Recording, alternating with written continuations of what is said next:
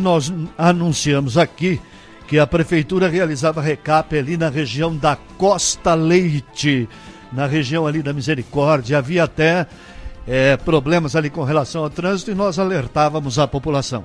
Vamos saber aqui do secretário de Infraestrutura, Rodrigo Taborda, como anda o trabalho naquela região, qual é a, em que ponto a prefeitura já está aí com o setor de obras nesse recap que já era necessário naquele local. Rodrigo, bom dia.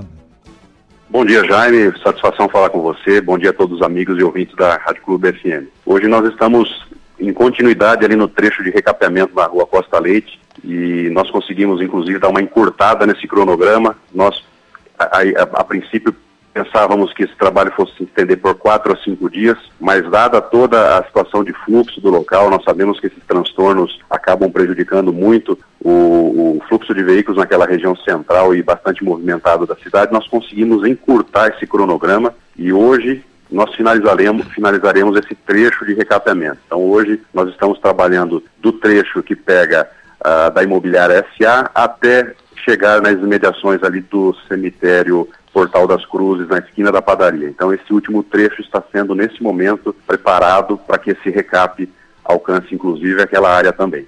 E em breve nós vamos ter a conclusão, então, daquela área já pavimentada todinha ali, recapeada todinha, né, Rodrigo? Mesmo, Jaime. Esse trecho compreendeu uh, uma extensão que partiu da rua, do cruzamento da Gastão da Alfarra, da jo, jo, João, José da Alfarra, até a Carlino de Oliveira, então saindo do Hospital de Misericórdia até lá em cima, chegando no, nas mediações do cemitério. E esse é um trecho que faz parte de um convênio para recapeamento de ruas do centro. Nós iniciamos os trabalhos ali efetivamente na quarta-feira e em três dias conseguimos vencer as etapas aí para essa execução desse recapeamento. Correto. E o setor de obra também é, está atendendo aí outros bairros da cidade de Botucatu com relação ao recap. Trabalhos estão sendo feitos também em outros bairros, né, Rodrigo?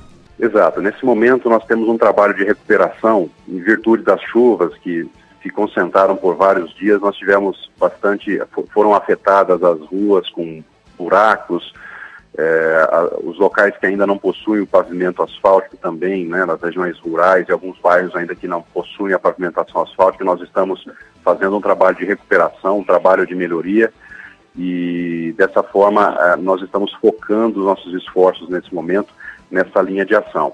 E digo também que na próxima semana, com essa melhoria de, de climática que nós temos, nós retomaremos o serviço já ali na, no Jardim Centenário serviço de pavimentação de algumas ruas ali do Jardim Centenário que, em virtude das chuvas, acabaram se sendo comprometidos e o seu cronograma acabou sendo afetado. Mas já na semana que vem nós estamos aqui com a preparação, a programação toda pronta para que essa essa obra reinicie e agora sim chega ao seu final no mais curto prazo.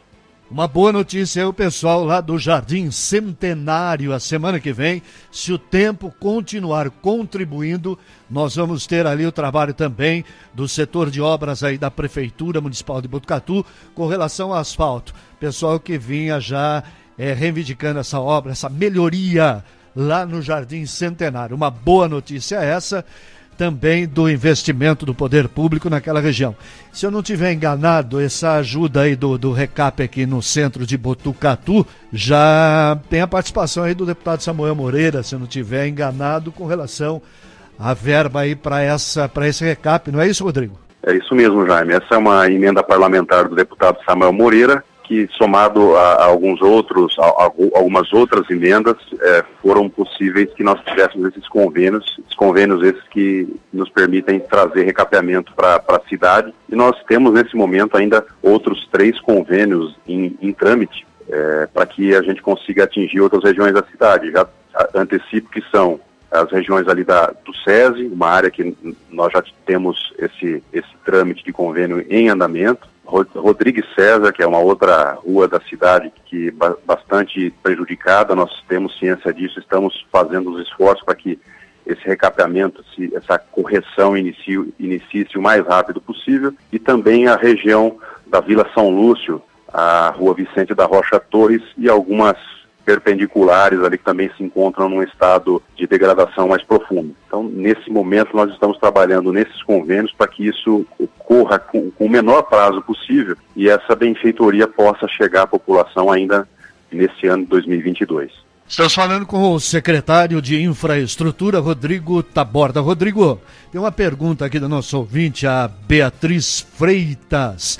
A pergunta que ela faz é a seguinte: nós tivemos problemas com relação à ponte lá no Lajeado, ali dentro do Lajeado, na região ali do Lajeado. A recuperação dessa ponte, obras dessa ponte aí, compete à prefeitura ou à faculdade? Você tem alguma informação nesse sentido? Pode apurar isso para a gente, Rodrigo? Tudo bem, nós estamos acompanhando as tratativas, porém essas tratativas elas correm diretamente entre o governo do estado, a administração da, da universidade e são as, as, duas principais partes envolvidas. E o município tem oferecido toda a retaguarda é, necessária para que essa viabilização ocorra.